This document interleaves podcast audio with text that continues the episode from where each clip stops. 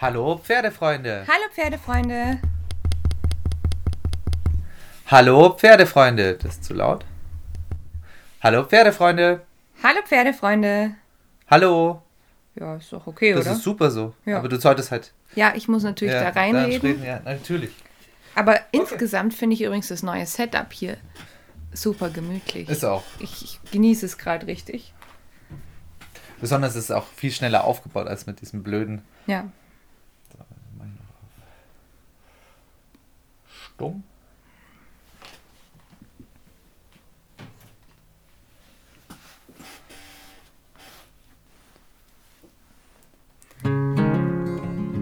Hallo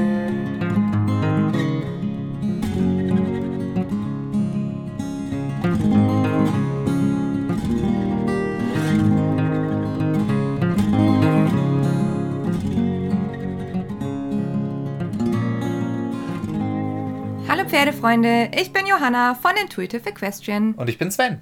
Schön, dass ihr mal wieder eingeschaltet habt. Ja, wir melden uns jetzt nach einer längeren Pause zurück. Mal wieder. Ja, diese, das ist immer schwierig. Natürlich, wir versuchen möglichst regelmäßig den Podcast zu machen, aber gerade wenn es Sommer ist, ihr wisst selber, wie es ist, dann ist man doch lieber bei den Pferden selber, als nur über die Pferde zu quatschen. Also Ja, ich glaube, das kann dann- jeder verstehen. Da muss man ja auch sagen, dass der Podcast in Anführungszeichen nur ein Herzensprojekt von uns ist. Ja, und wir ja eigentlich auch noch andere Aufgaben haben. Aber wir hatten tatsächlich mal probiert, jetzt in letzter Zeit noch eine Folge aufzunehmen.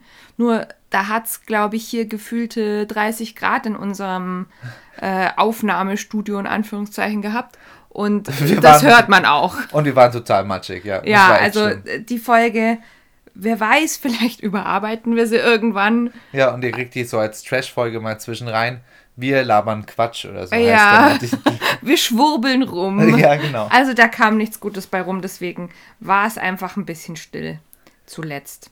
Aber heute habe ich ein paar ganz interessante Sachen mitgebracht.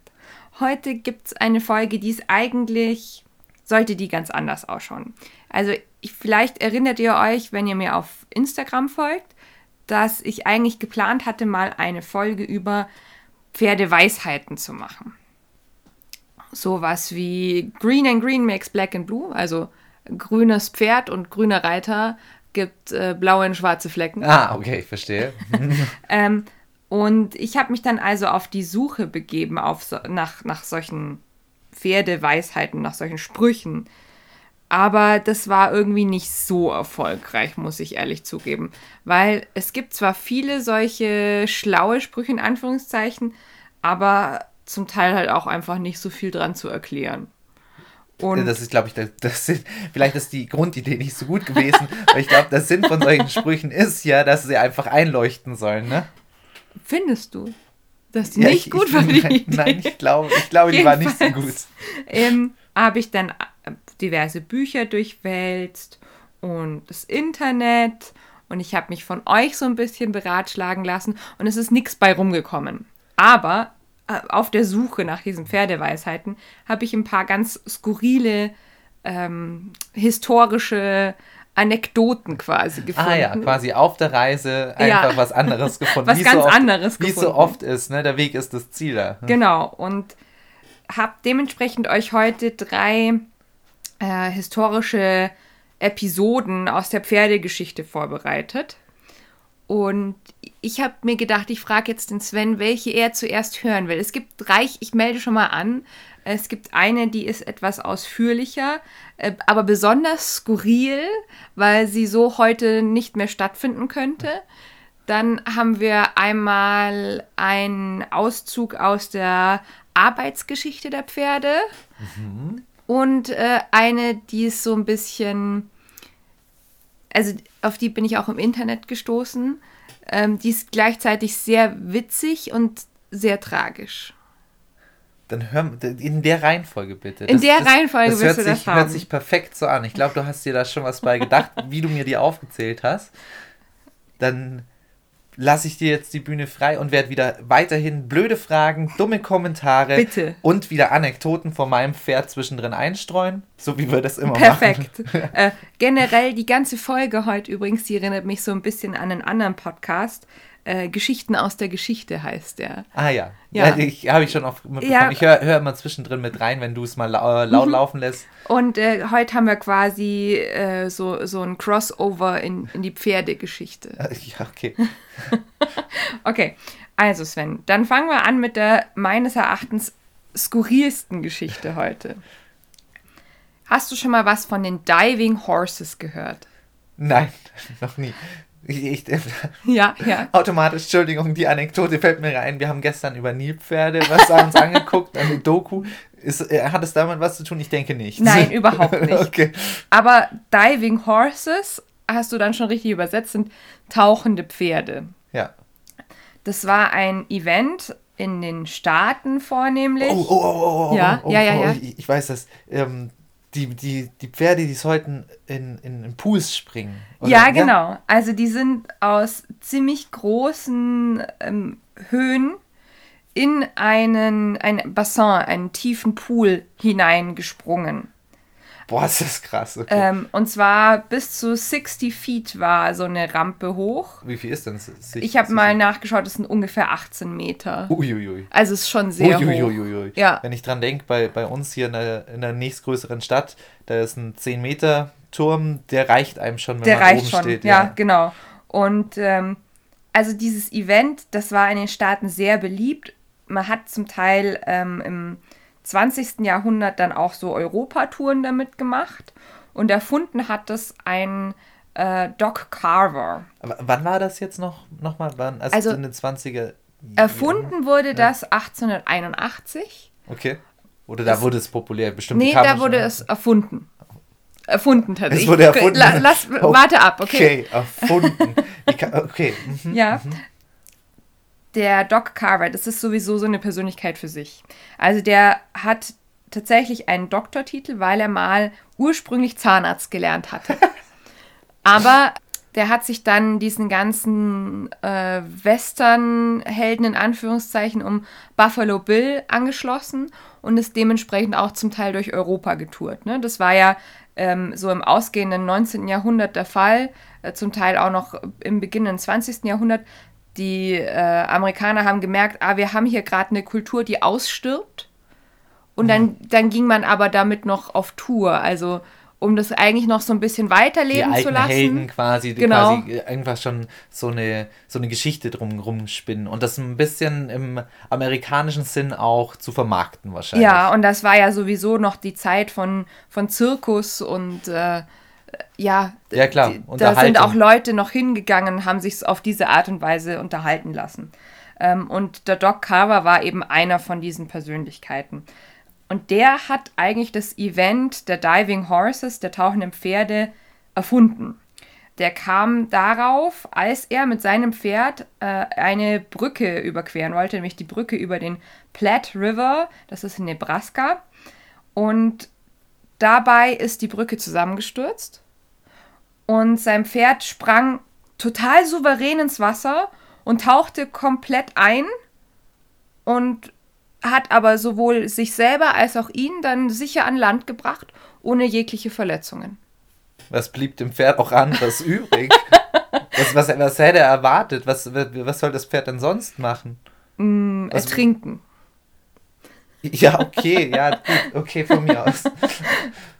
Also, ja, das war der Grund, warum er angefangen hat, dann Pferde dafür zu trainieren, dass sie eben aus einer et- anfangs nicht ganz so hohen Höhe, später immer höher, ähm, in Wasser reinspringen und sich dann selber an Land bringen. Aber ganz ehrlich, das hört sich schon, schon automatisch nach so einer Gesch so Vermarktungsgeschichte an. Und jetzt ganz spektakulär, die Brücke ist zusammengebrochen und dann bin ich mit meinem Pferd da reingestürzt. Hört sich unglaublich nach Vermarktung Ja, an. ne? ich, ich sag ja, deswegen finde ich diese Folge heute so skurril, weil besonders jetzt bei, bei dieser Geschichte, ich habe mir ganz oft gedacht, meine Güte, was, warum? Ja. Das ist doch total erfunden, was er da macht. Ja, Ja, und wie gesagt, er hat dann angefangen, verschiedene Pferde zu trainieren.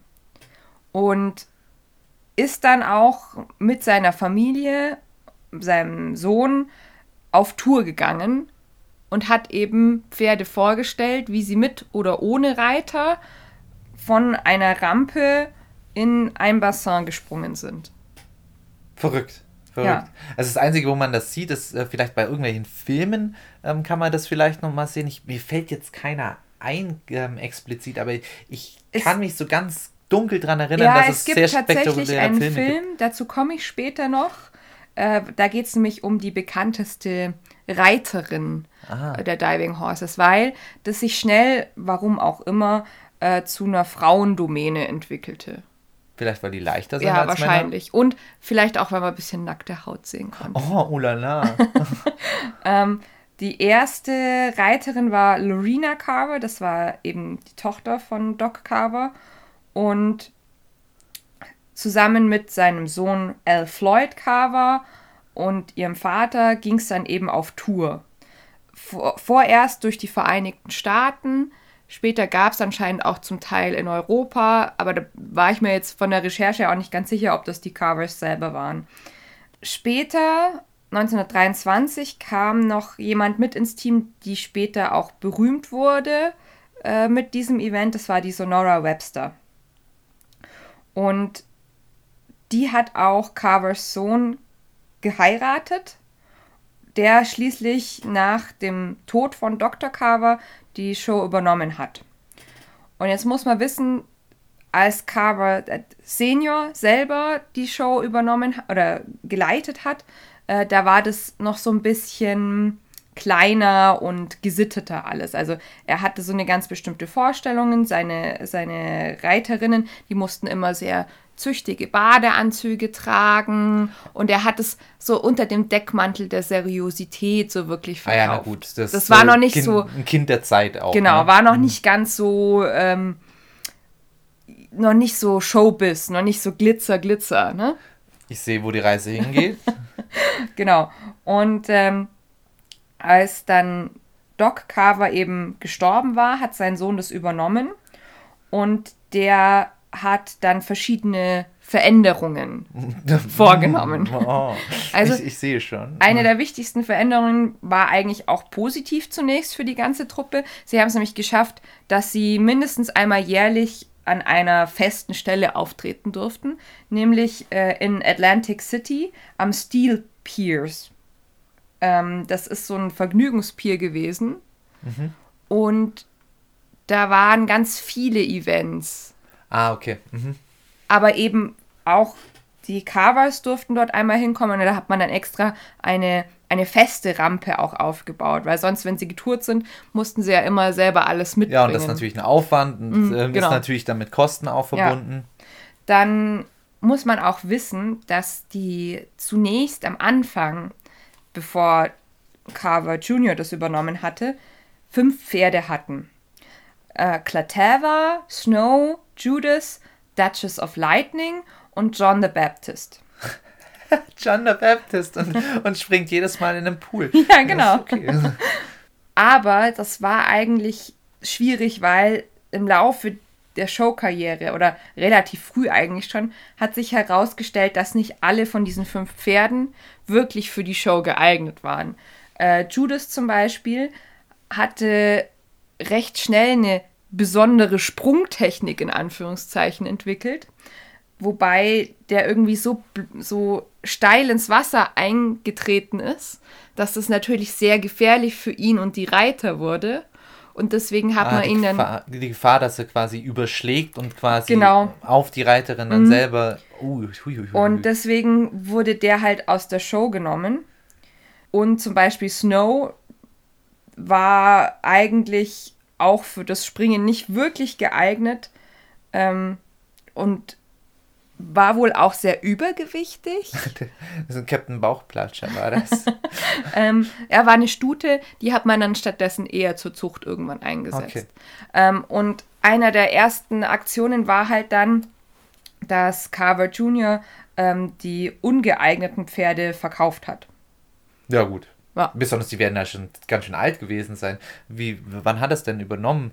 Also das werden ein paar, mm, paar also, Jahrzehnte bestimmt dazu gegangen muss ich jetzt generell sagen, vieles von dem, was ich euch erzähle, habe ich von Wikipedia. Und erstaunlicherweise, ich habe gedacht, ich bin ganz schlau und schaue mir den englischsprachigen Wikipedia-Artikel zuerst an. Weil das ist ja etwas, was in den Staaten passiert ist. Also wird wahrscheinlich mehr auf Englisch zu finden sein. Aber es war genau andersrum. Okay. Der deutsche Wikipedia-Artikel ist ziemlich lang dazu. Wenn euch das interessiert, da unbedingt nochmal reingucken, weil da gibt es auch Querverweise ähm, zu Videos und Aufnahmen und Fotos. Okay. Ja? Ach, das, Ähm, wurde, das wurde dann auch tatsächlich mal auf, auf Bewegtbild sogar festgehalten zu der ja, Zeit. später, weil das war tatsächlich was, ähm, das noch sehr lange weitergeführt wurde. Ja, aber jetzt zurück zu Attraktion. meiner Frage. Also d- Ja. das, wann hat das übernommen? 1927, Genau, oder? ja. Oh, das sind ein paar Jahre. Also da, da, da muss ja dann früher oder später mal die Pferde ausgewechselt werden. Da ist aber jetzt meine andere Frage.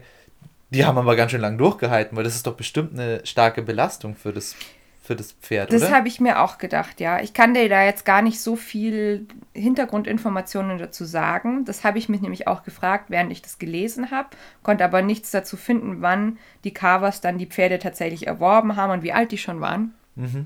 Müsste man mal gucken. Also es gibt anscheinend auch Literatur dazu und es gibt auch Filme. Mhm. Ja, Ui, okay. Mhm. also wenn euch das interessiert, dann sucht mal in der Richtung. Ähm, wie du dir jetzt vorstellen kannst, war Horse Diving ähm, natürlich ziemlich gefährlich und das haben auch die Carvers relativ schnell gemerkt. Äh, vor allem die Sonora hatte ähm, zunächst einige knappe Unfälle. Also so ähm, Vorkommnisse, wo man, wo sie noch eigentlich ganz gut davon gekommen ist, aber man eigentlich angefangen hat zu realisieren, wie gefährlich das Ganze ist, Waren, was sie waren die machen. Pools eigentlich groß genug? Hätte es da eine Wahrscheinlichkeit gegeben, dass das Pferd also im schlimmsten Fall nebenhin springt oder so? Ähm, davon gibt es keine Berichte. Es gibt einen Bericht davon, dass sie es mal auf offenem Meer probiert haben. Das war auch nicht so gut. Aber dazu komme ich noch. Okay. Mhm, mhm. Also einer dieser beinahe Unfälle von der Sonora, der hat sich in einem Vergnügungspark in Omaha zugezogen. Da war äh, sie mit John the Baptist unterwegs und da hat sich irgendwie ein Ausrüstungsteil, ich weiß nicht ganz, ob ein Riemen oder ein Sattel oder was gelöst und ähm, sie musste dann eben springen und konnte sich eigentlich dabei nur an der Mähne festhalten. Und normalerweise haben die sich halt noch irgendwie an einer Art Brustgeschirr oder Sattel festgehalten. Ja. Es ist aber nichts passiert. Oh. Also ich stelle mir das auch relativ schwierig vor, jetzt gerade wenn, wenn du eintauchst mit dem Pferd, jetzt Mhm. gerade aus großer Ja. Höhe, das gibt ja einen abrupten Stopp, Ja. wenn, wenn das Pferd eintaucht. Das heißt, du bist ja trotzdem mehr Kraft, also der Mensch ist da mehr Kraft ausgesetzt, als wenn er nur dem, ins Wasser quasi springen würde. Und da gibt es ja wirklich dann Aktion gleich Reaktion. Ja. Das heißt, Also- die, die, die, Damen werden sich auch relativ oft vielleicht mal einen Schädel am Pferd selber oder so Wir angeschlagen müssen haben. nicht drüber reden, dass dieses Event wirklich Ja, ja, das ist schon klar. Gefährlich war Ja. und ähm, wir da vielleicht auch mal über Tierschutz sprechen müssen. Ja, gut, das, äh, gut, da brauchen wir nicht drüber diskutieren. Genau, und 1927 waren sie bei Licks Pier in Ocean City. Und da war das jetzt eben, dass sie ihre Absprungplatte nicht über dem üblichen Wasserbassin errichtet hatten, sondern am offenen Meer. Okay. Und ähm, John the Baptist, der hat es wohl geschafft, trotzdem, obwohl da eine starke Brandung war, ans Ufer zu schwimmen. Aber die Stute Duchess of Lightning, die ähm, kannte das Meer nicht. Und als sie schon im Wasser war, begann sie vor den Wellen zu scheuen. Oh, Ähm, fuck. Und dann ist sie natürlich entgegen den Wellen geschwommen, also raus aufs offene Meer. Oh nein. Ja, und dann hat man noch versucht, mit einem Rettungsboot ihr irgendwie zu helfen, aber sie hatte Angst vor dem Rettungsboot. Und letztlich konnte man sie dann nur noch tot an Land bringen. Oh nein. Ja. Oh, solche Idioten. Ja. Solche harten Idioten. Da, also da kann man schon mal, mal ein bisschen was lernen. Das ist halt, also jetzt auch wenn du selbst ins Wasser gehst oder sonst irgendwas Gutes reinspringen, ist- das lass mal dahingestellt. Aber alleine für, für einen selber, ja, ich bringe meinem Pferd schonend Dinge bei und überleg mir halt vorher, was passieren könnte. Also an, an sowas könnte man schon denken, Ja. dass ich vielleicht ein Pferd, mit dem ich ins Meer springen sollte, dass es zumindest das Meer kennen sollte. Ja. Selbst dann kann es immer noch scheuen, ja, aber das ist vielleicht so eine Grundannahme, die man vielleicht mal vorher einfach abchecken Ganz sollte. genau, ja. Gut, im Nachhinein ist man immer schlauer, aber Da, das war auch tatsächlich, also das war der Grund ab da, äh, dass sie immer ihre eigene Rampe und immer äh, das eigene Wasserbecken und so. Also das Einfach, war auch ja. wirklich so eine Art Weckruf dann für die ganze Mhm. Truppe. Das war ja auch dann gerade zu dem Zeitpunkt, wo wahrscheinlich ähm, auch dieser Besitzerwechsel dann stattfand. Mhm.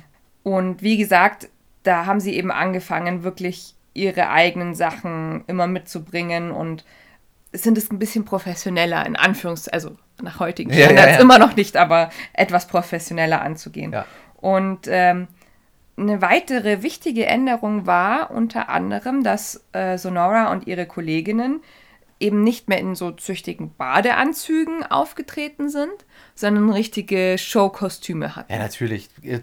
Gehört ja dann zur Zeit, wenn du so an, an die 1920er und so weiter denkst, ne, so mit Glitzer, Genau. vielleicht so mit einem Straußenfeder irgendwie. auf dem Kopf. Ja. Ich glaube das jetzt nicht. ja, die, die wird ja auch nass. Ne? Das ist ja voll unpraktisch. Voll unpraktisch. Aber man hat das halt so etwas ernsthafter aufgezogen. Ja, eben nicht. Ja, Showbusiness. Showbusiness. Ja, ja, ja. viel mehr Glitzer. Ja. ähm, sie haben auch ein festes Winterquartier bekommen. Äh, man reiste auch nicht mehr per Eisenbahn, sondern die Truppe bekam eigene LKWs. Ganz im Sinne der Zeit. Genau. Und wie auch schon angesprochen, wurden ja Pferde auch verkauft. Das heißt aber auch, dass man danach wieder für Nachschub sorgen musste. Und ähm, das war der Zeitpunkt, als der Schecke Red Lips in die Truppe kam. Das ist so das bekannteste Diving Horse dann von der äh, Carver-Truppe. Quasi die. Hochzeit von denen dann Genau. auch, oder? da war es auch so, angeblich laut Vorbesitzer war Red Lips zu gar nichts gut und undressierbar und gefährlich. Und dann gibt es halt auch noch die Geschichte, dass Sonora ähm, beim Kauf mit dabei war und er hätte ihr äh, sofort das Kleid zerrissen. Aber später stellte sich heraus, dass er einfach nur gern Stoff zerreißt. Ah ja. Ist auch eine tolle Geschichte, die lässt sich wieder gut vermarkten. So ist es, genau. Und man hat auch für mehr Reiterinnen gesorgt, weil die haben mehrere Shows täglich jetzt au- aufgeführt. Und äh, das war natürlich auch sonst eine, eine, eine Arbeitsüberlastung für eine einzelne Ja, für die Person. Person, aber für die Pferde ist okay, ne? Die Pferde, Die Pferde können voll- öfters da runterspringen, das ist ja kein Problem. Die Menschen sind halt nur platt. Ja, das klingt, klingt total vernünftig, ne? Genau, und den Steel Pier, den haben sie eben, wie gesagt, einmal jährlich jetzt aufgesucht. Jetzt war der Anfang von, von dieser neuen Truppe dann dementsprechend erstmal ziemlich unfalllos. Also, wenn man schaut, äh, zwischendrin in der Literatur, ähm, da, da gibt es unterschiedliche Angaben. Ähm, ich habe zum Beispiel gefunden, 1931 wären sie bereits sieben Jahre ohne Unfall gewesen. Ja, okay. Was ja nicht ganz passt, weil ne, da gab es ja diesen einen Vorfall, der war ja 1927. Ja, da ist ja nur ein Pferd draufgegangen, ne? Das ist ja nicht kein Unfall, weißt ja, du? das ist Das kein ist ja, passiert ja niemandem was. Das ist ja, nur das ist ja, das ist ja quasi nur, nur Verschleiß. Also halten wir fest, es gab mehrere Jahre keine Unfälle. Sie haben, also erstaunt, für das, was sie gemacht haben, finde ich es eigentlich erstaunlich, wie wenig Unfälle sie hatten. Ja. Aber 1931 passierte dann eins der groß, größten Unglücke. Da war Sonora Carver mit Red Lips auch bei einer Aufführung unglücklich von der Plattform runtergekommen, anscheinend zu früh. Also er ist irgendwie gestürzt und kam dann auch in einem falschen Winkel ins Wasser auf. Und äh, Sonora, die kam mit geöffneten Augen auf der Wasseroberfläche auf. Ah, ungünstig. Ungünstig, ja. Weil aber mal wieder wohl zu wenig Personal da war und äh, sie den Job auch anscheinend so gern mochte, ist sie an dem Tag halt trotzdem noch weitere Vorführungen gegangen. Oh, das kann nicht so gut für die Netzhaut gewesen sein, glaube Yep, ich. Das ist ein gutes Stichwort, denn ähm, später stellte sich heraus, also sie hat wohl schon an dem Tag, aber auch dann in den Tagen darauf äh, so Sehstörungen entwickelt. Und später stellte sich tatsächlich heraus, dass ähm, sie sich dabei eine Netzhautablösung zugezogen hat. Das he heißt auch, dass sie dann erblindet ist. Scheiße, für den Job nicht so gut. Ja, und weil halt auch zu wenig Reiterinnen da waren, ist sie trotzdem weiter aufgetreten. Blind. Blind. Okay. Und sie ließ sich wohl auch kaum helfen. Also sie wollte zum Beispiel allein auf die Plattform hoch. Ähm, auch im Umkleideraum wollte sie nicht, dass ihr jemand äh, irgendwie assistierte oder so. Okay. Die hat wahrscheinlich oft, oft genug dann den Badeanzug verkehrt rum angehabt oder so. Wer weiß. Ihre kleine Schwester Arnett, die ist auch eine Zeit lang für die Caras eben aufgetreten. Die wiederum war nicht ganz so mutig wie Sonora und hat ähm, nach nur einem Jahr letztlich aufgehört. Aber von ihr gibt es ein Interview, äh, in dem sie halt mit der Öffentlichkeit gesprochen hat, weil es wohl damals natürlich schon viele Bestrebungen gab, dieses Event zu canceln, aus Gründen des Tierwohls. Ja, ja, ist wohl logisch. Das ist gut, dass da mal jetzt langsam jemand auf die Idee kommt, dass das nicht ganz so freundlich ist. Allen voran war da wohl die Society for the Prevention of Cruelty to Animals. Ähm, und die Arnett, die hat berichtet, dass die always snooping around Also immer, Waren, immer also rumgeschnüffelt haben. immer rumgeschnüffelt haben, äh, auch hinter der Bühne oder quasi im, im Stall und so weiter. Aber sie konnten halt nie was wirklich bemängeln nach damaligen Standards. Können wir jetzt mal drüber sprechen, Ja, wie die das den Pferden denn beigebracht haben? Ich kann mir das sehr schwer vorstellen mit rein positiver ähm, Verstärkung.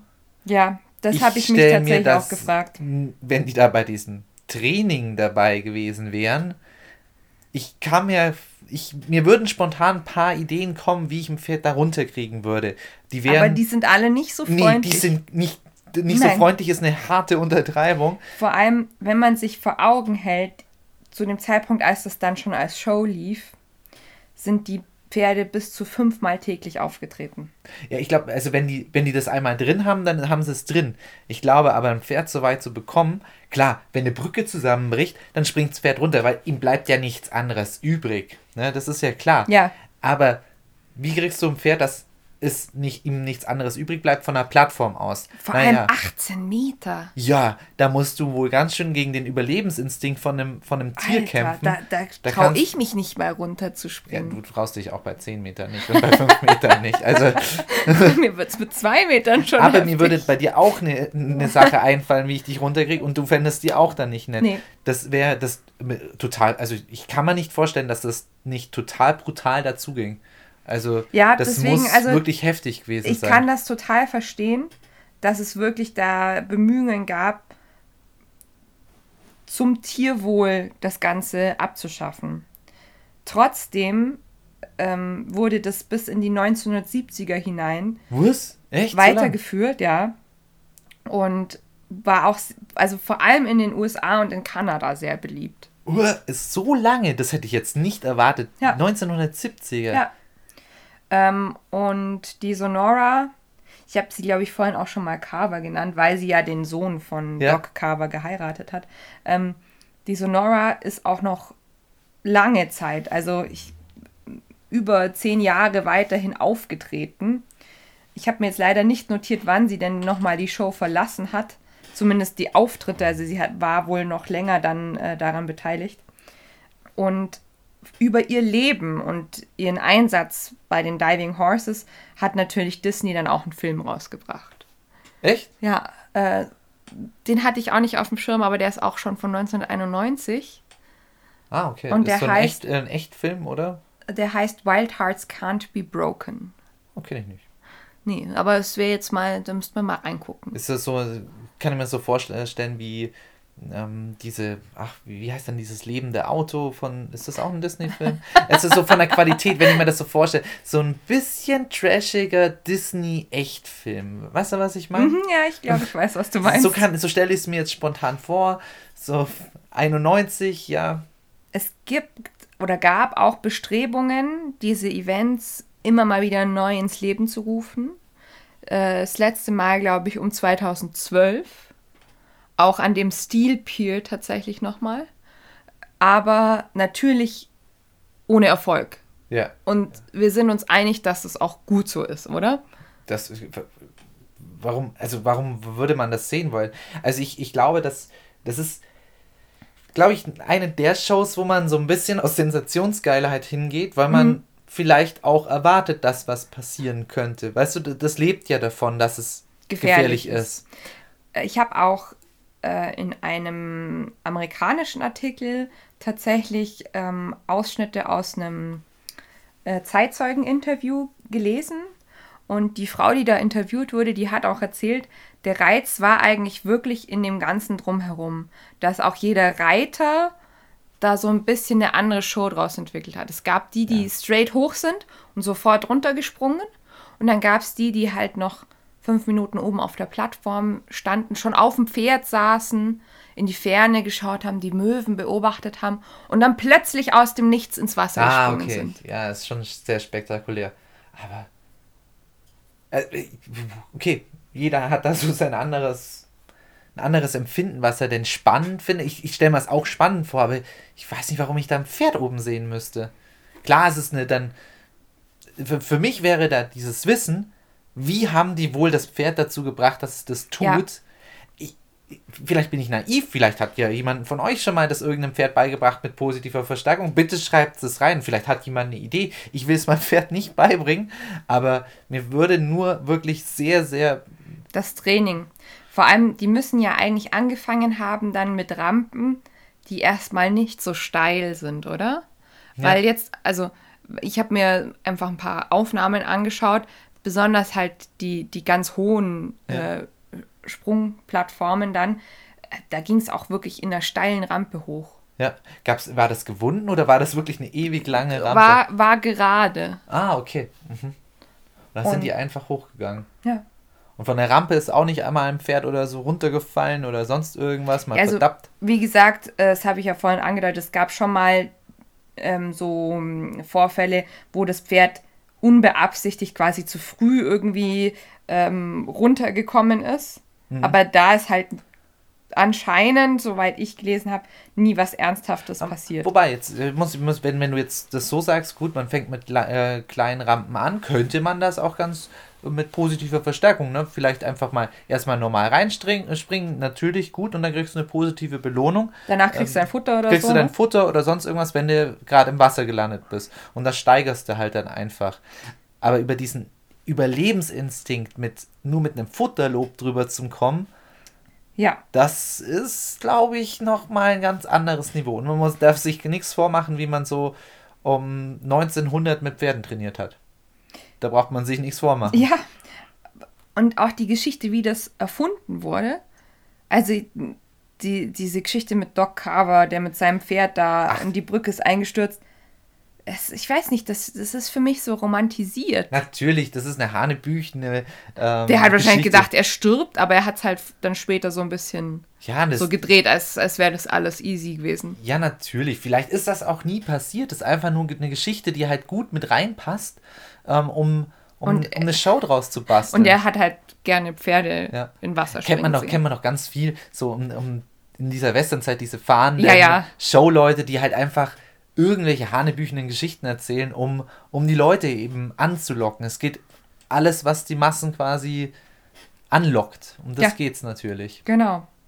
Ja, und du verstehst jetzt, glaube ich, auch, warum ich gesagt habe, eine sehr skurrile Episode der ja, Pferdegeschichte. Aber zum Glück ist das heute auch nicht mehr möglich. Das ja. hast du ja auch noch, dass da Leute noch 2012 draufkommen, dass das eine coole Idee ist. Dass wir das wieder machen, weil das ein Stück amerikanischer Kultur ist oder so. Naja, ich weiß nicht. Es gibt ein paar Sachen in unserer Kultur auch, die auch nicht mehr, die wir, die auch, wir auch nicht, nicht wiederholen wollen. Ja, ganz genau. Also irgendwann ist, ist, ist gut, muss man auch sagen, das ist halt einfach, einfach dumm gewesen. Gut, wie, wie ist es so beim Pferd bei, bei 18 Metern? Weil Pferde haben ja echt eine ordentliche Masse. Das kann ja tatsächlich, wenn die blöd aufkommen, tatsächlich ja auch zu inneren Verletzungen kommen, denke ich, weil das Wasser wird ja wirklich bei der Höhe bretthart. Und äh, bei Turmspringern ist es ja so, dass die ja extra sogar das Wasser, ähm, wenn die trainieren und so weiter, extra ja auf, aufsprudeln, damit es keine flache, mhm. dass es nicht flach ist, Ja. damit eben die, die Oberflächenspannung nicht so stark ist. Ich denke nicht, dass wir haben. Wie, wie gesagt, anscheinend war schon das Bestreben da im ursprünglichen Training, dass man den Pferden auch wirklich eine Sprungtechnik beibringt. Wie sie das gemacht haben, dass die quasi wirklich die Hufe vorausnehmen und so, keine Ahnung. Nach vorne binden, runterschmeißen. I don't know. Also, aber ich, eine Empfehlung wäre wirklich, sich mal da die Bilder anzugucken, weil das ist wirklich spektakulär. Ja, glaube ich. Ja, Krasse Geschichte. krasse Geschichte. Jetzt haben wir noch zwei Geschichten. Möchtest du lieber die etwas ernstere zuerst hören oder die etwas. mh, Also lustig ist die auch nicht, aber sie ist etwas skurriler als die andere. Komm mal mit der ernsten. Oh, um Mit der Ecke. ernsten. Sind wir danach so, wie du es mir vorher vorgeschlagen hast oder andersrum? Dann haben wir das jetzt ein bisschen geändert, aber das, da habe ich gar nichts Ist dagegen. okay. Weil dann, dann, wenn wir mit der ernsten Geschichte aufhören, sonst ist es so schwer. Schwer. Ja, Ja, okay. Sonst nehmen unsere Zuhörer vielleicht so ein schlechtes Gefühl aus der Und Folge das, mit. das wollen wir nicht. Das Nein, wollen nein. wir natürlich nicht. Ja. Hast du schon mal von Grubenpferden gehört? Äh, das sind Pferde oder Ponys, die in Minen eingesetzt wurden, oder? Genau. Und tatsächlich auch zum Teil Untertage. Ja, genau. Das, das, das kenne ich. Die hatten sogar extra Aufzüge Ja, für diese Ponys. Die wurden dann, da gab es dann Vorrichtungen. Also, Entschuldigung, wenn ich dir deine äh, Geschichte jetzt kapere. aber die hatten ja wirklich Aufzüge für die Pferde. Das war quasi so ein sehr verstärktes Leintuch. Und da sind die dann drin gewesen. Und dann hat man die mit einem Flaschenzug hochgezogen und dann. genau. Das kam so ein bisschen drauf an, äh, wo und ähm, unter welchen Bedingungen der Bergbau war. Also es gab wohl auch zum Teil richtige Förderkörbe. Aber zum Teil, je nachdem, wie groß der Schacht war, ging das natürlich nicht. Hat man nicht Platz für so einen großen Förderkorb gehabt. Und da wurden die dann mit mehreren Schlingen ähm, aufgehängt in mehreren Schlingen äh, und einem Seilzug halt hoch oder runter gelassen. Okay. Mhm. Genau.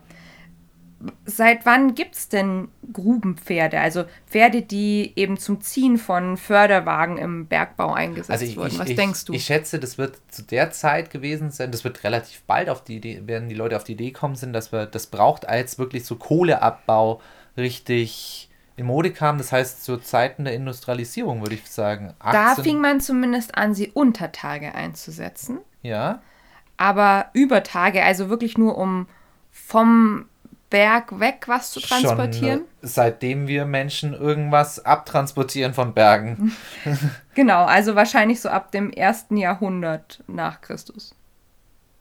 Das ist sehr vage, aber das wird bestimmt auch schon vorher, wenn man, das wird wahrscheinlich nach dem ersten Jahrhundert wird es Belege dafür vielleicht Also geben. zumindest in Deutschland, wie gesagt, äh, sind die ersten Belege so ab dem ersten Jahrhundert. Ja, gut, ja. Ja. Gut, zu Römerzeiten Ja. eben denke ich, dass die beim Bronzeabbau und so weiter. Kann also, natürlich sein, weiß ich jetzt nicht, habe mir dazu keine Daten aufgeschrieben, aber ich fand das ganz interessant, äh, das einfach mal hier in Deutschland wenigstens Ja, zu mhm. wissen. Und du hast auch richtig gesagt, ähm, die Industrialisierung ist somit der Auslöser, äh, dass die auch eben Untertage Genau, eingesetzt da, wurden. da wird man am Anfang noch nicht die Maschinen gehabt haben, die man bräuchte, Genau. um das leicht zu transportieren. Und das Werkzeug der Wahl, um schwere Sachen zu transportieren, war zu der Zeit einfach immer noch das Pferd. Also, weil es halt flexibel ist. genau. Wenn es jetzt nicht unbedingt, wenn du jetzt keinen Zug verwenden konntest, nimmst du ein Pferd. Hm. und in Deutschland war das vermutlich so ab 1835. Mhm. In Großbritannien war das wahrscheinlich schon deutlich früher, schon ab 1790. Typisch so, in England war ja die Industrialisierung Genau. In auch England vor, vor Deutschland. Hat man auch deutlich mehr eingesetzt als in Deutschland. ja, Ja. In Deutschland wurden Pferde vor allem im Saar- und Ruhrgebiet eingesetzt zum weil da Bergbau. Kohle abgebaut wurde. Genau. Und was denkst du, was hat man so für einen Pferdetyp gehabt? Der, natürlich ein schweres Warmblut. ähm, Stockmaß 1,80, ganz wichtig. Friese. Ja, genau. Muss möglichst, ein Friese, genau, damit du möglichst elegant. Viel, äh, viel Haare. Genau, oh ja, ganz wichtig. Nein, natürlich sollte das, muss das klein sein, weil das, mhm. die Schächte, die werden ja für Menschen, waren die ja teilweise nicht zum Stehen auch. Die mussten ja kriechen, das heißt, desto, umso kleiner, desto besser, aber natürlich robust und genau. mussten viel ziehen. Und ich glaube, da musste man dann so ein Mittelmaß daraus finden. Gibt es da besondere Rassen jetzt? Ja, die, die also historisch gesehen, man hat nach, wirklich nach Ponys gesucht. Einmal wegen dem ruhigen Temperament, dann wegen dem eher stabilen Körperbau und natürlich, weil die nicht so groß waren. Also äh, um im Bergbau eingesetzt zu werden, wollte man auch wirklich maximal 1,50 Stockmaß. Ja, sonst kommen die nicht mehr durch die, durch die Schächte. Schächte durch. Ja. Genau. Und äh, deshalb hat man sich häufig an den regionalen Wildpferdebeständen bedient. Ja, weil die klein waren. Die waren nämlich noch nicht genau. so hochgezüchtet. Und das war ja auch zu einer Zeit, wo es auch in Deutschland wirklich auch noch Wildpferde gab. Ja. Also gibt es ja heute noch in, in so geschützten Gebieten, aber die sind meines Wissens meistens neu angesiedelt. Mhm. Also zwischendrin gab es die mal nicht mehr. Ähm, wir können uns also Ponys vorstellen, die so ähnlich wie so Dömen oder Fjordpferde aussahen. Mhm. Ähm, ja, so, so, ja, oder so ein, so ein Isländer hätte ich vielleicht auch dafür verwendet. Also wenn es die damals gegeben hätte in die Deutschland. In, in Deutschland schon gegeben hätte. Aber genau. könnte ich mir jetzt zum aber Beispiel so, gut vorstellen, ja. Wobei beim Isländer gibt es ja auch sehr zierliche Exemplare. Ja, aber ich sage mal einen robusten Isländer. Wirklich so. was, was sehr ja. Stabiles. Mhm. Und zu Beginn von so einer Schicht wurden dann die Tiere unter Tage befördert. Und wir haben ja jetzt schon gehört, dass das nicht immer so ganz unabenteuerlich war, weil die ähm, Gebiete, wo es wirklich richtige Förderkörbe gab, äh, das war eher die Ausnahme. Da können wir mal drüber sprechen, dass es einfach schon mal extrem dunkel da war. Mhm. Zu den Bedingungen sage ich später auch noch was. Das ist ja jetzt mal total schwierig, genau. dass man einen Pony einfach mal in so eine dunkle, stickige, ätzende Höhle reinzubekommen. Ja. Und vor allem auch der Aufwand. Also, wie gesagt, am Anfang von der Schicht hat man sie runtergebracht, am Ende einer Schicht musste man sie wieder hochholen. Das heißt, da muss man sich eigentlich relativ schnell was überlegen, dass das praktikabler für die Arbeiter wurde. Und deswegen hat man dann begonnen, auch unter Tage Pferdeställe zu bauen. Ah, die hat man dann einfach quasi unten gelassen. Die hat man dann unten gelassen. Und da gibt es auch Berichte, dass zum Teil die wirklich die größeren Ställe, die waren auch äh, im Grunde für damalige Verhältnisse ziemlich pferdegerecht, weil die Pferde haben Frischluftzufuhr bekommen, es gab frisches Wasser, Heu und natürlich auch Hafer und Brot, was damals halt als äh, Kraftfutter verwendet wurde. Ja. ja, gut. Aber Sonne ist halt nicht. Genau. Und man muss auch sagen, wenn, ähm, wenn die, wie sagt man da, wenn die Schächte, wenn die, ähm, wenn der Bergbau größer geworden ist, dann ähm, war es manchmal ein bisschen aufwendig, die Pferde immer nach Schichtende bis zu dem Stall zurückzubringen, weil natürlich auch die ganzen Gänge und so weiter, das, das wurde alles immer weitläufiger. Und deswegen hat man dann angefangen, auf stillgelegten Strecken sozusagen Notställe einzurichten. Das war eigentlich vor allem wichtig, wenn äh, mal ein Pferd eine Doppelschicht arbeiten musste, weil dann konnte es dort wenigstens Kurzpause machen und notdürftig versorgt wie, werden. Wie lang waren so Schichten denn? Mm, das ist eine gute Frage. Ich glaube, ich habe keine Stundenanzahl. Ich kann dir jetzt nur erzählen, ähm, dass man eigentlich vermeiden wollte, Doppelschichten zu fahren. Komisch, man hat, weil man das Tier sonst durchbläst. Ja, das, und da äh, gab es dann auch später Bestrebungen ähm, von, von verschiedenen ähm, Bergbaugesellschaften, aber dazu komme ich noch. Mhm. In diesen Notstellen, von denen ich jetzt gesprochen habe, da herrschten halt viel schlechtere Bedingungen als eigentlich in den Hauptstellen. Offensichtlich. Weil es gab eben keine Frischluft, es gab auch generell kaum Licht, also auch künstliches Licht gab es ganz wenig nur und natürlich auch kein fließendes Wasser. Ja. Ja. Und das Futter musste halt dann immer in diese Notstelle hintransportiert werden. Mhm. Außerdem muss man sich ja auch überlegen, generell, also auch wenn es Ponys waren, waren ja diese Schächte und Gänge meistens nicht sehr hoch. Ja, selbst für die wird es wahrscheinlich eng gewesen sein. Genau. Und auch nicht breit wahrscheinlich. Ja, und zudem gab es ja dann auch noch zum Beispiel oft an den Decken Drähte und Kabel und so weiter. Ui, ja. Und deswegen gab es auch in manchen Bergwerken ähm, so Ohrenkappen aus Gummi oder Leder, um die Pferde eben vor diesen Drähten zu schützen. Ah, okay, logisch. Also Damit elektrische nicht- Drähte. Ja, oder, oder auch natürlich, dass sie sich einfach den Kopf nicht anschlagen. Genau. Äh, auch zum Teil eben auch als Augenschutz. Ja. Ja. Mhm. Und natürlich zählte außerdem noch ein Schleppgeschirr zur Ausrüstung. Mhm. Außerdem mussten die Pferde natürlich beschlagen werden. Und unter Tage hat man das aber nur als Kaltbeschlag machen können, weil man hatte sehr große Angst vor Explosionen. Ja, aber da bringe bring ich keine Esse mit runter. Genau. Das heißt auch, dass diese Grubenpferde zum Teil dann, wenn, wenn doch ein Heißbeschlag notwendig waren, eben wieder über Tage befördert werden Ja, man hat es wahrscheinlich versucht zu vermeiden. Sowas. Genau, so ist es. Jetzt kannst du dir vorstellen, Grubenpferde hatten natürlich keine lange Lebenserwartung. Ja. Ja. Also ich kann mir vorstellen, gerade der Staub wird ein Problem sein. Genau. Also wenn wir heute an ein paar Pferde denken, die, wenn sie schon im falschen Stall stehen, in dem viel Staub ist, da dann schon Genau, äh, Probleme deswegen bekommen. hatte man Lungenprobleme, ganz, ganz viel. Da ist dann immer die Rede von Rotz. Die haben das halt einfach Ja, als ja, Rotz gut. bezeichnet, Ja, aber ja. ähm, dass das wahrscheinlich auch zu sowas wie Asthma oder so geführt hat. Ja. Ne, Also dass das nicht unbedingt nur Lungenkrankheiten, die wirklich einen Schleim hervorgebracht haben, waren. Ja. Ich denke, das ist uns allen klar. Ja, röcheln wahrscheinlich. Ja, Natürlich dann auch Augenprobleme. ja, ja, die verkümmert wahrscheinlich, wenn die wirklich Monate, vielleicht Jahre sogar unter Tage leben, das verkümmert ja total. Ja, und auch, auch wieder der Staub vor Ja, allem. klar. Ne? D- Also Blindheit bei Grubenpferden war nicht ungewöhnlich. Ja, gut, und auch kein Problem wahrscheinlich. Äh, Ja, also wie gesagt, es gab so Bestrebungen, dass, dass so Gesetze, Regelungen für die Pferde eingeführt wurden, aber das kam erst relativ spät. Ja, glaube ich.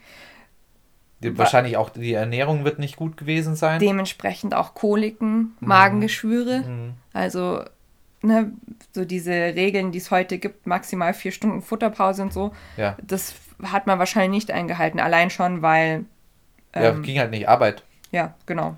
Ja. Und Verletzungen waren eigentlich auch an der Ja, Tagesform. gut, das kann ja, man sich einfach vorstellen. Genau. Mit den ganz vielen Steinen und dem, mit den Sachen, die da überall wahrscheinlich rumgelegen sind Ja, und die und Gruben, die eng Da gab es waren. halt auch manchmal Unfälle, ne? Ja, klar. Äh, wobei, da fand ich es ganz interessant, wenn es dann im Schacht selber Probleme gab, also wenn unter den Pferden Unruhe aufgetreten ist, dann hat man ihnen zur Beruhigung immer Futtersäcke umgebunden. Mhm. Also, dass die sich einfach nur aufs Fressen konzentrieren und nicht darum, darüber, dass gerade hier der Schacht einbricht. Ja, perfekt. Passt. ja, wenn die, die werden wahrscheinlich so Hunger gehabt haben, dass denen alles wurscht ist.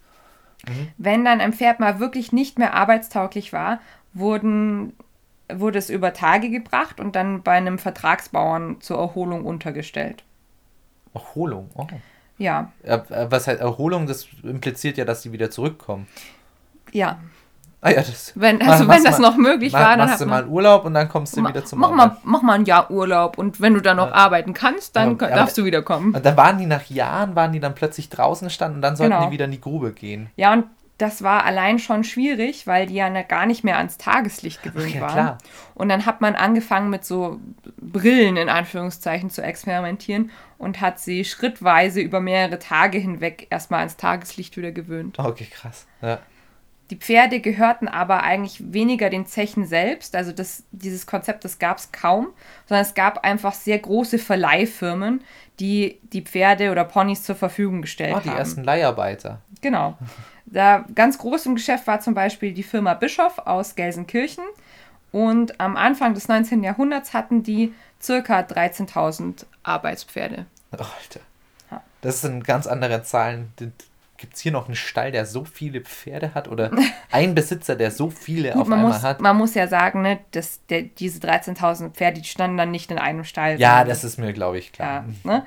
ähm, die Arbeitszeiten, die waren eigentlich vertraglich festgelegt. Normalerweise durften, durfte ein Pferd nur eine Schicht am Tag arbeiten und es durfte maximal 27 Arbeitstage pro Monat haben. Okay. Hat ein paar Pausen. Wow, das ist ja sehr höflich. Ja, vor allem, wenn man bedenkt, dass die ja unter Tage waren und dann eigentlich Arbeit, keinen, ne? keinen Auslauf ja, hatten ja. an einem freien Tag, sind die dann halt ja. einfach nur im Stall gestanden. Nur diese Regelungen, die wurden halt von den Verleihfirmen eigentlich kaum kontrolliert. Ja, natürlich nicht. Ja. Weiß Geld, Hauptsache es bringt Geld. Und die hatten ja genug. Die Bedingungen waren dann dementsprechend schlecht für die mhm. Ponys. Mm, Im Saarland wurden 1893 Änderungen eingeführt und die sollten dann vor allem Doppelschichten drastisch reduzieren. Also ähm, obwohl das ja eigentlich eher verboten war, gab es halt trotzdem Doppelschichten. Zum Teil auch, weil es halt praktischer war, wenn man jetzt nicht die Pferde tauschen musste, sondern halt einfach dann das Pferd ja, weiter schaffen lassen. Aber auch, weil man dann öfter mal kranke Pferde hatte mhm. und dann musste ja irgendein anderes Pferd einspringen. Ja. ja. Ähm, und dann hat man auch angefangen, ähm, Prämien für, für die Arbeiter, also für die Menschen auszuschreiben, wenn sie gut mit ihren Pferden äh, umgegangen sind und wenn ähm, eins dabei war, das halt dann lange unverletzt geblieben ist und es auch noch tüchtig aussah und noch hm, ordentlich. Schlau, schlaue ja, Idee. Ja, genau. Und dann in den folgenden Jahrzehnten hat man sich zunehmend bemüht, die, die Grubenpferde weiter zu schützen und hat die Einsatzdauer ab 1933 auf zwei Jahre beschränkt. Also zwei Jahre waren die im Einsatz, bevor die Pferde eine vorgeschriebene Erholung ähm, über Tage bekommen haben. Und das war halt Pflicht. Also nach zwei Jahren mussten die über Tage geholt werden. Mhm. Finde ich, find ich krass, dass die tatsächlich dann auch bald auf die Idee kamen, auch zu sagen, hm, das ist vielleicht nicht so nett. Das ist ja noch vor wirklich großen Tierschutzaktionen. Ja. Finde ich, find ich sehr interessant, weil jetzt gerade bei der Geschichte, dass, dass das eigentlich schon so früh anfängt, wo man sagt, Moment mal, das ist vielleicht nicht so ganz in Ordnung, genau. dass wir die Tiere da so durchbraten einfach. Äh, vor allem war das halt da, glaube ich, so ähm, immanent, weil viele Bergleute die Pferde wirklich als Kumpel also wirklich als Mitarbeiter, ne, Kumpel ist ja so ein Begriff, ja. der aus dem Bergbau ja. kommt, angesehen haben. Mhm. Also, ah, das ist, ja klar, aber das ist, glaube, das ist, weil die wirklich dort arbeiten, sie müssen sich drauf verlassen ja. und sie sind halt auch tagtäglich mit denen unterwegs. Und ich glaube dann, also wenn das jetzt nicht die stumpfesten Menschen der Welt waren und nicht totale Arschlöcher, ja. ähm, dann, dann bildet sich da automatisch eine Bindung. Mhm. Sehr interessant, ist so interessant. Ähm, wie eng die Arbeit, also heutzutage würdest du nicht sagen, dass ein Bergbauer in irgendeiner Form in, in Kontakt mit Tieren ja. kommt, wie arg wir früher mit, mit Tieren zusammengearbeitet genau. haben. Das Und das, das Pferd ist aus unserer Alltagswelt seit ja, 40 bis 50 Jahren einfach fast komplett verschwunden. Ja. Und vor allem sogar aus dem, ich würde gerade bei Männern in, jetzt in Europa und, ja. und so weiter wirklich überhaupt aus dem allgemeinen Bereich der Aufmerksamkeit ja total. Es ist ja, gerade in Deutschland ist ja fast nur noch ein, ein Frauen. Genau. Phänomen, dass Pferde noch interessant sind. Sieht man auch übrigens bei den Viewerzahlen, bei, ähm, in unserem Podcast, von ja. unserem Podcast sieht man das auch, dass tatsächlich Männer natürlich unterrepräsentiert sind. Es ist jetzt auch kein Wunder, aber früher waren das, waren das Tiere, die halt wirklich tagtäglich da waren und auch einfach ich, ich verstehe nicht. Naja, doch, ich verstehe es schon. Es war halt ein Werkzeug und einfach auch eine notgedrungene Kumpelschaft. Ne? Ein Kumpel ist halt, den suchst du dir ja nicht aus. Den Kumpel, das ist ein Mitarbeiter. Mitarbeiter, ja. du, du musst dich aufeinander verlassen und das, das ist quasi eine erzwungene, deswegen nicht unbedingt schlechteres äh, Verhältnis, aber es ist halt eine erzwungene, weil du musst halt, komm, kommst ja sowieso nicht drum rum. Ja. Und nicht eine ersuchte, wie das heute ist, dass man sagt, okay, ich möchte jetzt ein Pferd haben und möchte genau. mit dem dann Dinge und das, tun. Das ist auch ganz interessant. Du weißt ja, und ich glaube, ein paar von den Hörern wissen es auch, dass ich ja was über die Entwicklung der Freizeitreiterei schreibe. Und das ist so interessant, wenn man sich das anschaut, dass das eigentlich so mit der Hauptgrund für die Probleme der Freizeitreiter heute ist. Wir haben keine Vorbilder mehr in der Alltagswelt. Also wenn du Freizeitreiter wirst, weißt du meistens viel zu wenig über Pferde. Ähm, wir wählen sie nicht als Arbeitspartner, sondern nur als Freund aus. Das kann auch manchmal zu großen Problemen Ja, führen. natürlich. Äh, Zu extrem in eine, in eine Richtung. Genau. Und äh, wir, wir müssen uns aus anderen Kulturen zum Teil äh, Vorbilder für den Umgang und die, das Reiten suchen. Ja, schaust du überhaupt an. Bei uns, Ja. wir, wir reiten Western und dann auch Altkalifornisch, weil wir das als, als Vorbild quasi nehmen. Genau. Und nicht jetzt ein Vorbild. Ja, wa- ja, was gäbe es sonst für Vorbilder? Von, Ja, und- Im Freizeitbereich Genau, es gibt ja dann noch tatsächlich die, wenig. die sich am Sport orientieren. Genau. Aber das ist auch sehr schwierig, weil so der Sportgedanke sich halt nicht auf den Freizeitbereich übertragen lässt. Nicht Häufig. zu 100 Prozent, Ja. ja. Ja, also kurze, kurze Exkursion. Ja, aber Äh, schließen wir gerade noch mit den ähm, Grubenpferden. Was denkst du, bis wann ungefähr wurden Grubenpferde in Deutschland eingesetzt? Boah, wann. Ich glaube, wenn als so eine richtige Elektrifizierung bestimmt unterwegs war, als das dann ähm, unter Tage, aber bestimmt. Also, nachdem ich ja weiß von dir vor allem, dass auch im Zweiten Weltkrieg zum Beispiel Tiere, äh, also Pferde sehr stark noch eingesetzt wurden und man das so ein bisschen falsch auch im Kopf hat, dass es so ab 1940 gar keine Pferde mehr äh, tatsächlich gab. Ich, ich würde sagen, ja, so mit dem Ende vom Zweiten Weltkrieg, so 1950 oder so, würde ich sagen. Ah, war doch noch ein Ticken länger. Echt? Okay. Also ein Datum habe ich mir aufgeschrieben, aber ich weiß jetzt aus dem Gedächtnis, ich habe sogar noch ein späteres gelesen. Äh, Das, was ich mir aufgeschrieben habe, war 1966. Ähm, Das war das Pferd Tobias in der Recklinghäuser Zeche General Blumenthal. General Blumen. General Blumenthal. Ähm, und ich habe im Gedächtnis, dass ich auch sogar noch einen späteren äh, Fall aus den 70ern irgendwo gelesen habe. Ah, das ist interessant. Ich würde mich super gerne mal mit jemandem unterhalten, der unter Tage mit, mit diesen Pferden gearbeitet hat. Ob es da, da muss man mal irgendeinen Doku es oder sonst irgendwas raussuchen. Ähm, Im Deutschen Pferdemuseum gibt es eine Ausstellung, da kann man das auch zum Teil noch nachgebaut wenigstens sehen. Also die haben dann wirklich lebensgroß äh, ein Pony, äh, das dann in diesen Schlingen hängt, ja. dort in der Ausstellung. Es ist sehr spannend. Mhm. Ja, das war das Kapitel der Grubenpferde. Möchtest du unsere letzte Geschichte für heute hören? Okay, wirklich spannend wieder. Ich weiß nicht, mich hätte, ich, ich, ich kannte das und mittlerweile wird es gerade, was das Thema Gruppenpferd angeht, ich finde es, umso mehr man da so ein bisschen einsteigt, umso interessanter finde ich das eigentlich. Besonders, wie sind wohl auch diese Pferde ausgebildet worden? Das Ja. ist auch so, so, so meine Frage. Klar, ich, ich denke, bei solchen Arbeitspferden war oft auch Mach oder, also die werden sich schon auch Gedanken gemacht haben, aber es gibt bestimmt kein Leitpfad für das Grubenpferd-Buch oder ob es da wirklich große der Gruppenpferd-Trainer oder sowas, weißt du? Ich Ob es denke, da so große Koryphäen gab oder ob das einfach, ja, das ist straightforward, mach was hinten hin ans Pferd, das muss ziehen können und, und dann, wenn das, wenn die anderen Pferde in die Grube gehen, dann geht das schon mit. ich denk auch, dass da wahrscheinlich halt erstmal über Tage trainiert wurde, also das, das Ziehen und Fahren natürlich.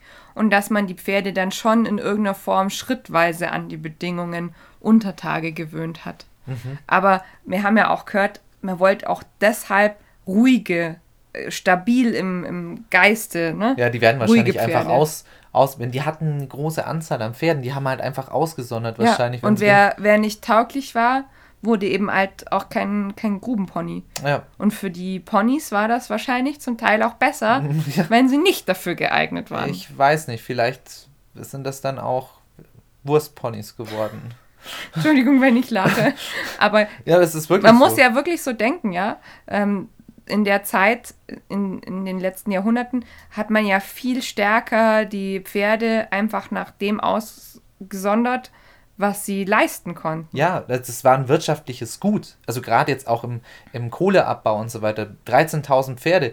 Wenn, wenn da in meinem Betrieb das nicht, das muss ja hoch optimiert sein. Wir denken, wir, wir denken jetzt ja deutsch optimiert und so weiter. Ne?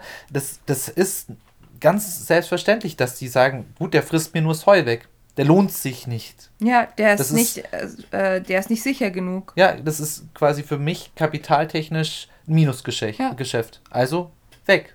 Was, und wie, wie werde ich noch am meisten Kapital von, dem, von diesem Tier bekommen. Wobei ich aber andererseits auch denke, dass die natürlich zum Teil viel härter im Nehmen waren, was äh, Fehlverhalten von Pferden anbelangt. Ja, das bestimmt auch. Ich sage, ich denke jetzt gar nicht so unbedingt an Fehlverhalten, sondern einfach, der ist halt nicht geeignet dafür. Es gab bestimmt auch unter Tage Verletzungen von Pferden gegenüber Menschen und so weiter. Das, dass da mal ein Pferd plötzlich durchgeht, stell dir das mal vor. Ja. Ähm, in so einem, weil es plötzlich raschelt sind äh, hinter dem Pferd oder irgendein Stein Ja. geht hinten hoch und das Pferd geht ab. Da hast du dann auch Spaß, Am wenn besten du noch davor mit stehst. so einem Förderwagen mit dran, ne? ja, Also hat dann Speed weiß man drauf. ja auch heute, dass Kutschunfälle extremst gefährlich sind. Nochmal deutlich gefährlicher als Reitunfälle zum Ja, Teil. ist auch eine Masse noch mit ja. dabei. Und wenn man sich dann überlegt, dass da eben auch so, äh, so Kohlewegen und so vor oder hinter den Ponys waren, also Ja, stell dir mal schon hart vor. heftig. Okay, jetzt weiß ich, das war jetzt sehr düster im wahrsten genau. Sinne des Deswegen Wortes. war es, glaube ich, ganz gut, dass wir nicht mit dieser Geschichte So, schließen. Jetzt möchte ich bitte erheitert werden. Wenn ich nicht lache, dann bin ich enttäuscht. Aber es ist jetzt auch ein bisschen düsterer Humor gleich, ne? okay, das ist okay. Damit kann ich leben. Ich bin, bin Wir- sehr, wir, wir haben ja meistens düster. ich bin sehr düster. Das ist okay dann. Also, kennst du Frank Hayes? Nee. Frank Hayes war Jockey. Aha, deswegen kenne ich die noch nicht. Ja. Der wurde 1901 geboren und kam ursprünglich aus Irland, aber der wanderte nach New York aus. Ist so ein kleiner Ire bestimmt. Ja. Was sa- sagt man noch den Iren da so quasi so Ja. nach zu der Zeit? Weiß ich, vielleicht auch wieder mal ein Filmvorurteil das gibt, aber das ist, weiß nicht, so ein Ire, der Jockey ist. Kann ich mir irgendwie schon automatisch vorstellen. Ist, äh, nicht ganz so, weil ursprünglich arbeitet er nur als Stallhilfe und Trainer für Rennpferde, Mhm. weil er halt einfach von der Statur her eigentlich kein Jockey war. War zu groß und zu schwer. ah, okay. Ja. Aber er hatte einen Traum. Und der Traum war, Jockey zu sein. Das klingt wie ein Disney-Film. Sehr düsterer Disney-Film, warte ab. Oh, echt? Okay. Ähm, um Jockey zu werden, musste er also sehr an seinem Gewicht arbeiten. Das und sportlich sich betätigen Ja. dann. Mhm. Ähm, und vor allem auch hat er gehungert. Oh Ja. Gott. Mhm. Die Quellenlage ist hier ein bisschen uneindeutig darüber, wie viele Rennen er tatsächlich gelaufen ist. In einer Quelle habe ich gefunden, dass er wohl mehrere Rennen schon teilgenommen hatte, aber eben bislang keins gewinnen konnte. Und ähm, ich glaube, auf Wikipedia heißt es, dass er überhaupt in seinem Leben nur ein Rennen gegangen ist. Aber er hat ordentlich abgenommen gehabt, oder? Mhm. Und äh, das Rennen, um das es geht, das war das Steeplechase in Belmont, New York. Äh, Steeplechase, falls du das nicht weißt, ist ein Distanzhindernisrennen. Ah, okay. Und das Ganze hat am 4. Juni 1923 stattgefunden. Er ist das Pferd Sweet Kiss geritten. Äh, das galt damals als Außenseiter 20 zu 1 und gehörte Miss A.M. Frailing. 20 zu 1 müssen wir gerade die Quote sagen. Ja. Ah, okay. Mhm, mhm. Es war ein sehr spannendes Rennen, weil sich Hayes entgegen sämtlicher Erwartungen, ne, er kein richtiger Jockey, das Pferd der totale Außenseiter, sehr gut geschlagen hat. Und äh, Sweet Kiss hat ein sehr rasantes Rennen hingelegt und gewann schließlich mit einer Kopflänge Vorsprung. Yay! Disney-Film. Ja, voll schön. Und ähm, die Besitzerin und das, der, die Rennbahnleitung, ähm, die waren etwas verwirrt, weil ähm, Frailing hat überhaupt keine Miene verzogen. Oh oh. Oh oh. Oh oh. Das hat, er hat sein Pferd halt einfach noch eine weitere Strecke auslaufen lassen, aber er hat nicht gejubelt oder so. Oh Gott, ich weiß, wohin das geht. Nicht dein Ernst. Nicht wirklich dein Und, Ernst. und erst als die Besitzerin des Pferdes selbst auf das Pferd und den Reiter zugegangen ist, musste sie feststellen, dass Hayes während des Rennens verstorben war.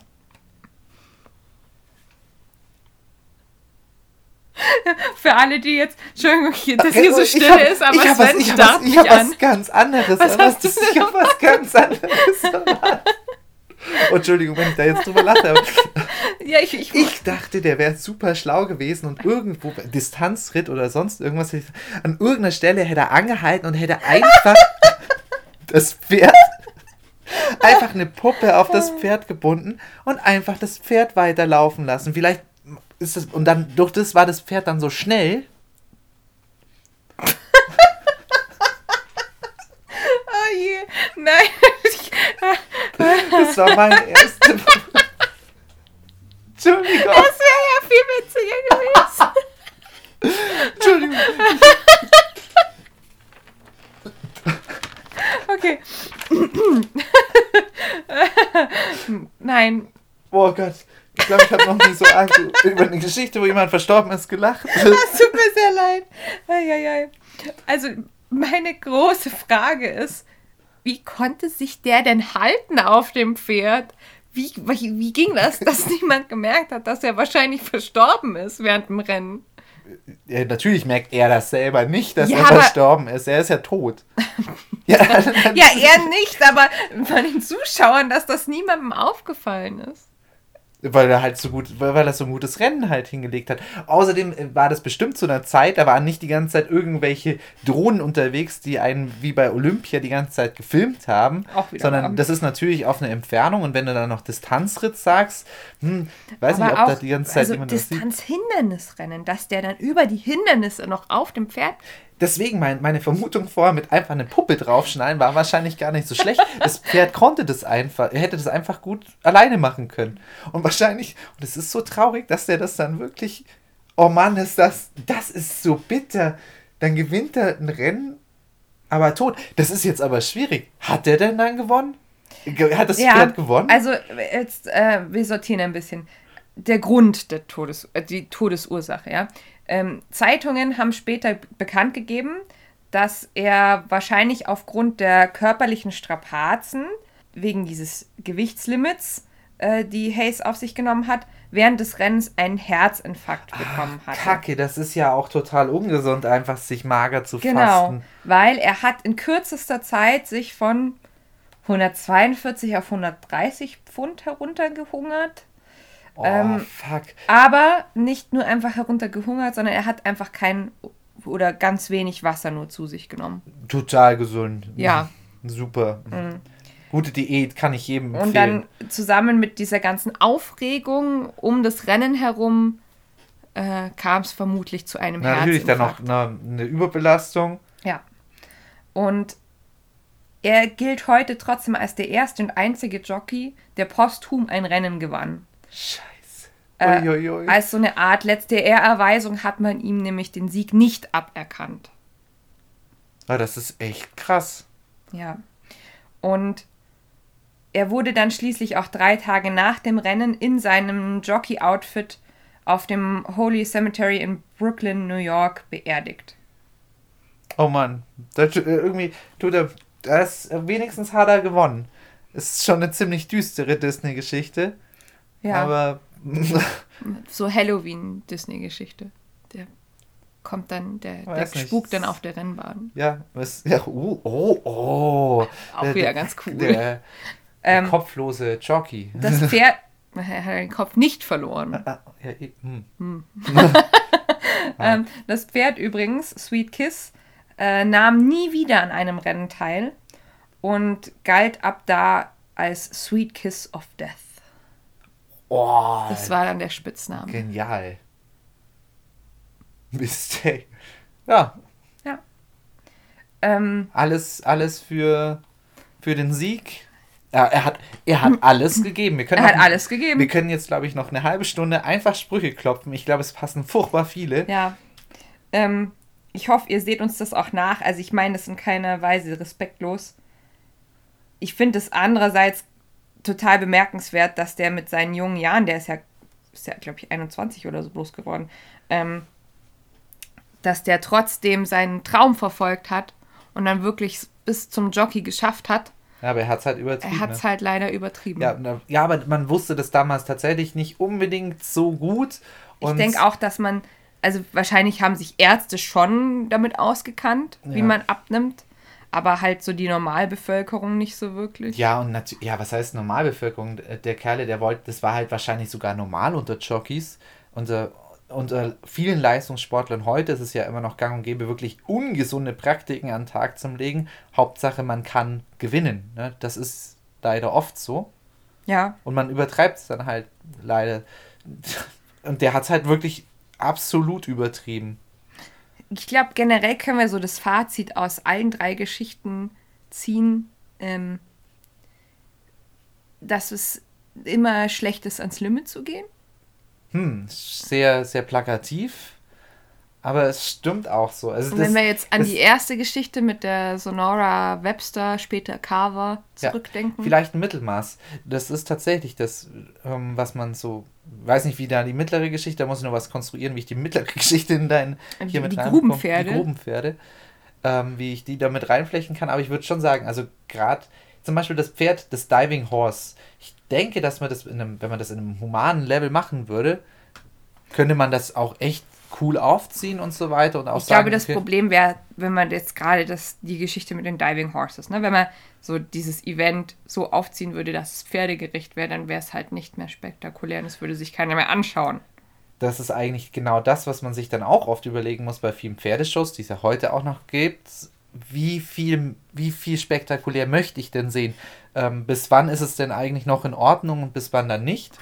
Ja, vor allem so in Bezug äh, zum Beispiel auf äh, Mustang Makeover. Also das ist ja auch sowas, äh, dass da in kürzester Zeit die Pferde, die äh, ihr Leben lang eigentlich in der Wildbahn standen, innerhalb von drei Monaten äh, so weit gebracht werden, dass sie wirklich in einer großen Arena auftreten, ähm, mit, mit tausenden Menschen vom Publikum und äh, lauten Musikeinlagen und äh, Nebelmaschinen und Autos, die dann irgendwelche Anhänger ziehen und dann reiten die in die Anhänger äh, im vollen Galopp und sowas hinten rein und so. Also Ist, man möchte das sehen und man muss, man möchte sich da übertrumpfen als Trainer, das kann ich absolut verstehen.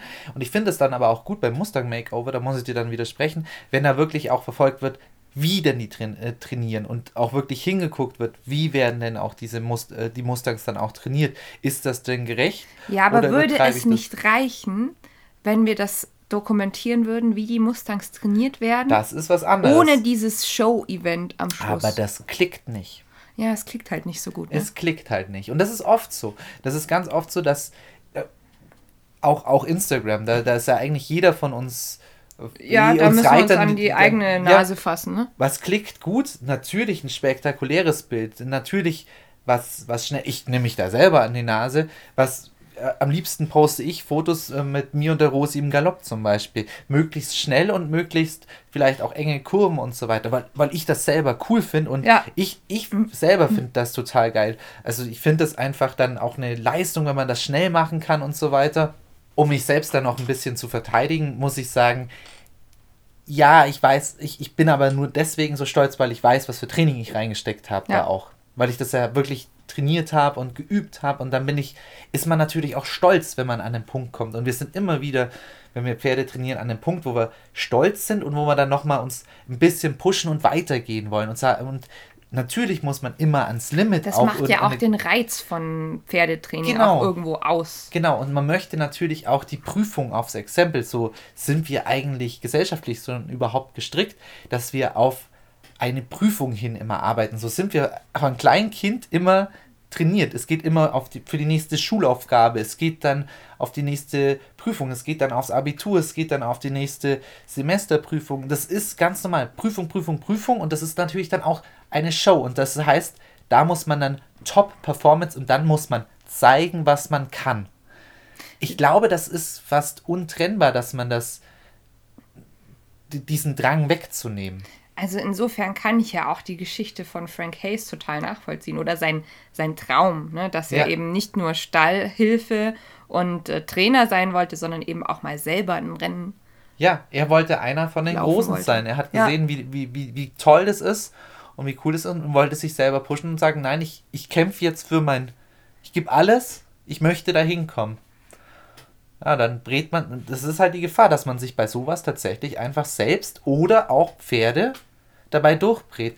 Auch zum Beispiel Die Grubenpferde, ne? die Grubenpferde. Äh, Oder eben auch zum Beispiel die, die, die Dame aus dem ersten, aus der ersten Sonora. Geschichte, die sich halt wirklich, die dabei erblindet ist dann auch.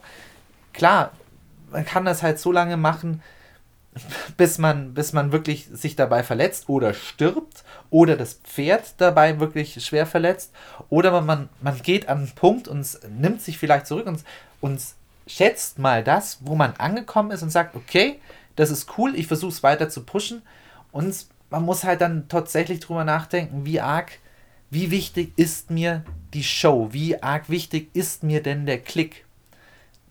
Aber leider ist Klick und Show gleich Kapital. Für viele, ja. Und dann sind wir am Punkt, Kapital mit Pferd. Immer schwierig. Ist immer schwierig. Also zumindest auf einem gesunden Maß. Ich finde deinen Vorschlag total toll. Warum nicht einfach nur bewerten? Gut, aber was wäre das Ziel in deinem Mustang Makeover, das du jetzt gerade vorschlägst? Man könnte doch eine Online-Prüfung machen beim Mustang Makeover. Ja, aber was äh, macht man dann auch eine Show oder? Ja, es gibt halt dann auch ne, wie, wie jetzt im Event selber, da gibt es ja verschiedene äh, Teilprüfungen. Da gibt es ja auch eine Prüfung zum Beispiel, da geht es einfach nur ums Handling und die Gelassenheit des Pferdes, wo man sowas wie Aufhalftern prüft oder Verladen. Mhm. Ja, ähm, da wird es dann geprüft, eben extra von fremden Personen. Da könnte man ja auch einen Prüfer einfach mal quer durchs Land schicken zu all diesen Mustang-Trainern. Mhm. Ähm, und es dann immer dort prüfen lassen, mhm. äh, um halt auch eine gewisse gleiche Bedingung zu schaffen und es einfach mal filmen. Du bist so hart ein Millennial. du denkst so arg als Millennial. Natürlich, das kommt uns gerade auch mit Corona und so weiter, kommt das uns total in Sinn. Ja, online gucke ich mir ein YouTube-Video an. Ist doch genauso gut. Leider ist es dann halt der Live-Faktor natürlich weg. Klick. Aber ich, also für sowas würde ich dann auch zahlen. Ja, das wäre mir dann auch egal. Ja. ja das, ich sage ja, du bist ein harter Millennial, Netflix und Co. Das, das, das ist einfach. Aber das fände ich fairer für diese Pferde. Gut, dann nimmst du einen Reiz weg. Quasi. Die Show. Die Show. Ja. Gut, aber wenn er jetzt immer noch mit im vollen Galopp in den Anhänger reinreitet? Ja, bei sich zu Hause. Ja? Fände ich es nicht ganz so schlimm. Okay. Also sagst du, dass quasi die Show ist eigentlich vielleicht oft zu viel. Das also nehme ich zumindest an von den Pferden, die ich kenne.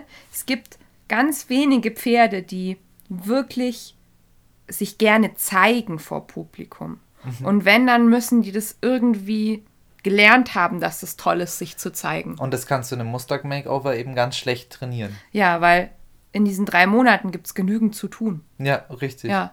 Und ma manche Pferde haben das einfach nicht, genauso wie bei uns Menschen. Manche Menschen treten gerne auf, hören sich selber gerne reden zum Beispiel. ähm, und manche eben nicht. ist richtig. Und klar kann man viel machen, um über so eine gewisse ähm, Bühnenscheue hinwegzukommen, aber manche schaffen es halt nicht. ist richtig. Die sollte man dann einfach. Und da ist es halt auch so, der Mensch kann das selber bestimmen. Also ähm, mir ging es ja ganz lang so. Ich bin ja heute noch oft nervös, wenn ich vor Publikum sprechen muss. Aber ich habe meine Kniffe gefunden, wie ich damit zurechtkomme. Und weil ich es aber wollte. Und geübt hast. Genau, und, aber ich habe es von selber gesagt, ich will das. Es ist nicht jemand von außen gekommen, du Johanna, du musst jetzt hier ähm, ne, vor Leuten sprechen. Mhm. Sondern ich habe gesagt, boah, das ist mir so unangenehm, aber andererseits mag ich es auch. Ich muss mir irgendwas äh, suchen, was mir hilft, meine, ähm, mein Bühnenfieber hier zu überwinden. Mhm, verstehe, was du meinst. Aber es wird weiterhin nicht verhindern, dass das ähm, Mensch und Pferd quasi ans Limit, sich gegenseitig ans Limit drücken. Ja. Weil das nicht gegenseitig trifft es eigentlich, aber dass der Mensch zusammen das, das Paar ans Limit drückt und vielleicht auch übers Limit geht. Oder wir sagen einfach, naja gut, es gibt halt ein Limit und ein paar Leute, es gibt einfach einen prozentualen Ausschuss, der, das passiert einfach, weil wir das tun. Und dann ist die Frage, ob das ähm, auch für uns, ob das akzeptabel ist. Wie arg sagen wir das, was passieren kann? Ich habe nur so ein Auge Richtung Olympia, ohne jetzt drüber reden zu wollen. Aber das ist natürlich so eine Sache. Ja, das ist Hochleistungssport. Das ist ein Pferd und ein Mensch, der ans Limit gedrückt ist. Für viele kann es funktionieren, es wird aber immer welche geben, die zerbrechen am Limit. Oder immer auch nur Moment. Es kann ja auch sein, dass, also gerade auf Olympia hingeguckt, ja. kann es ja auch einfach nur an der Tagesform gelegen haben.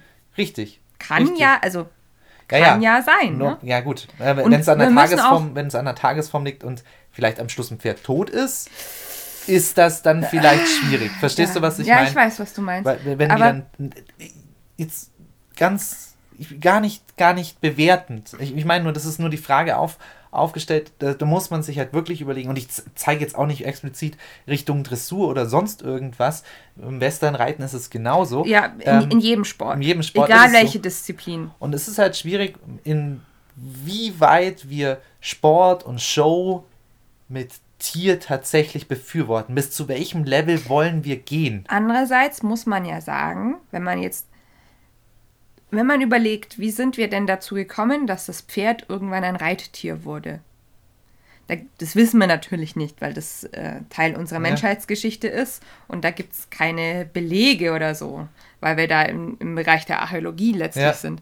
Aber ähm, irgendjemand hat auch beschlossen, ich gehe über dieses Limit und, und setz mich auf das Tier drauf, verstehst du? genau, ich muss ja, ich muss Grenzen ja, überschreiten bringt ja auch Fortschritt. ja richtig, ich muss und ich muss erstmal antasten und auf dem Weg des Fortschritts ist es immer so, dass ein gewisser Ausschuss entsteht, so hart das jetzt klingt. Weil, weil kannst du ja. mir folgen? ja, ja, ich kann dir folgen. Es ist einfach unglaublich schwierig zu entscheiden, was ist noch in Ordnung für das Pferd und was nicht mehr. Und ich glaube, dass man das auch nicht allgemein einfach sagen kann. Nein, man kann da nicht Man muss in jedem Fall individuell entscheiden. Man kann nicht schwarz-weiß handeln und es ist wichtig, dass man die Rahmenbedingungen für solche Sachen eben reguliert und genau hinguckt. Wie die sind, ist immer streitbar. Ist es gut oder sonst irgendwas. Schwarz-weiß ist, also das ist aber wie in allem, ist eine Schwarz-Weiß-Lösung so gut wie immer die falsche. Dass man einfach radikal sagt ja oder nein. Der Weg liegt meistens zwischendrin. Das ist Ja. Leider, oft so. das Leben ist einfach kompliziert. Genau, und da muss man eben genau hingucken. Und das ist ja gut, dass genau hingeguckt wird, damit eben nicht wir wieder Grubenpferde haben, die in Doppelschicht arbeiten und eigentlich sich total einfach Zu Tode arbeiten. Zu Tode arbeiten. es ist wichtig, dass das eben reguliert wird und das finde ich total gut. Ja, aber letztendlich, das wäre jetzt so mein Fazit auch für die Folge, ähm, das Pferd muss, finde ich, in unserer modernen Welt gerade erst so seinen Platz wiederfinden. Wir haben lange Jahrhunderte gehabt, in dem das Pferd einen festen Platz hatte in unserer Alltagswelt als, ähm, als Arbeitstier, Als Kriegsgerät. als Kriegsgerät, als Transportmittel. Und aber diese ganzen Gründe, die haben wir heute genau genommen nicht mehr. Und das ist die große Herausforderung, vor der wir Freizeitreiter heute stehen. genau, auch nochmal im Hinblick auf das, was ich gesagt habe. Wer kontrolliert denn uns? Ja, auch als Freizeitreiter. Wo sind unsere Limits? Die sind ja vielleicht anders wie bei Sportreitern im, im gewissen Sinne. Trotzdem sind da Limits, auch fürs Pferd, auch für den Menschen. Und wann ist da der Punkt da, wo man sagt, jetzt brate ich mich oder auch ein Pferd durch? Weil auch ein Freizeitreiter kann sich an einem Pferd kaputt machen.